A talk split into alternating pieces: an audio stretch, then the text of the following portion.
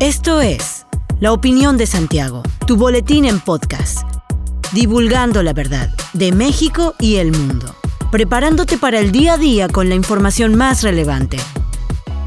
Comenzamos.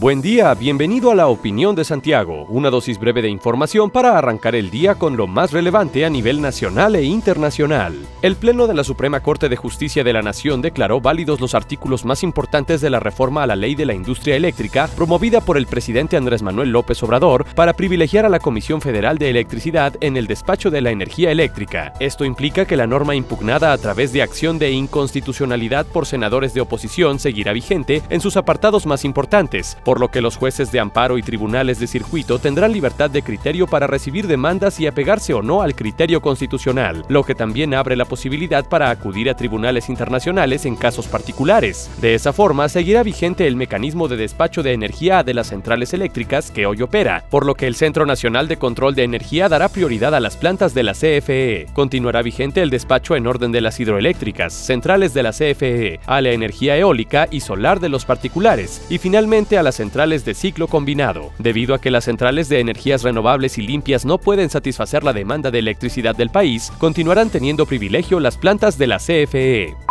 Un avión de carga de la empresa DHL derrapó en la pista del aeropuerto más importante de Costa Rica y se partió en dos, lo que ocasionó el cierre total de la terminal aérea. Según detalló el cuerpo de bomberos, poco antes de las 10 de la mañana del jueves se recibió la alerta de una aeronave que había despegado del aeropuerto internacional Juan Santa María, pero decidió volver al detectar un fallo en su sistema hidráulico. Héctor Chávez, director de bomberos de Costa Rica, comentó que al tocar tierra en el sector sur del aeropuerto casi 30 minutos después, el avión derrapó, dio un giro y finalmente su fuselaje se partió en dos, dejando expuesta su carga. Según el subdirector de Aviación Civil, Luis Miranda, el avión de carga tenía como destino el aeropuerto de La Aurora de Ciudad de Guatemala. Su tripulación constaba solo de dos personas, la carga y dos horas y media de combustible a bordo. El avión solo había recorrido 35 millas desde el aeropuerto costarricense cuando solicitó el permiso para regresar.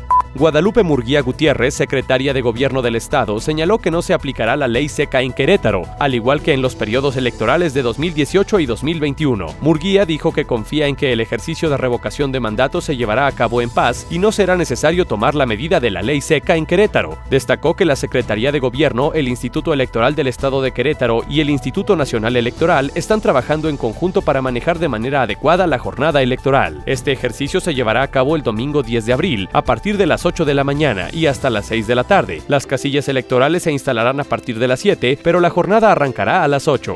Policías del municipio de Querétaro que realizaban recorridos preventivos fueron alertados del robo de una camioneta Nissan NP300 en inmediaciones de la colonia Paseos de San Miguel, motivo por el que de inmediato se activó un dispositivo de búsqueda. Fue sobre Paseo Querétaro a la altura de fraccionamiento Puertas de San Miguel, donde se le dio alcance a una unidad que coincidía con la reportada y cuyos tripulantes descendieron del automotor y comenzaron a correr pero fueron detenidos de inmediato. Posteriormente, tras consultar en el sistema Plataforma México, ambas personas arrojaron antecedentes delictivos. Por ello, luego de proceder a leer sus derechos de ley, los probables partícipes fueron presentados ante el fiscal, quien continuará el proceso para determinar su situación jurídica el Instituto Nacional Electoral solicitó apoyo del municipio de Querétaro para brindar seguridad en el inicio, desarrollo y conclusión de la jornada electoral de revocación de mandato del domingo 10 de abril. El subsecretario de Gobierno Municipal, Joaquín González de León, informó que el órgano electoral solicitó seguridad para las casillas ubicadas en el territorio municipal y la supervisión de vialidades en las inmediaciones de los consejos electorales. Manifestó que a solicitud del INE, el municipio ha otorgado distintos apoyos para la celebración de la jornada de revocación de mandato de este domingo 10 de abril. Dijo que a través de la Secretaría de Seguridad Pública se facilitó el servicio de custodia durante el arribo de las boletas electorales a la ciudad y se brindó vigilancia en las instalaciones destinadas para el resguardo de dicho material, pero el servicio fue asumido posteriormente por la Guardia Nacional. Agregó que hasta el momento elementos de seguridad pública municipal han continuado haciendo rondines en las instalaciones del INE.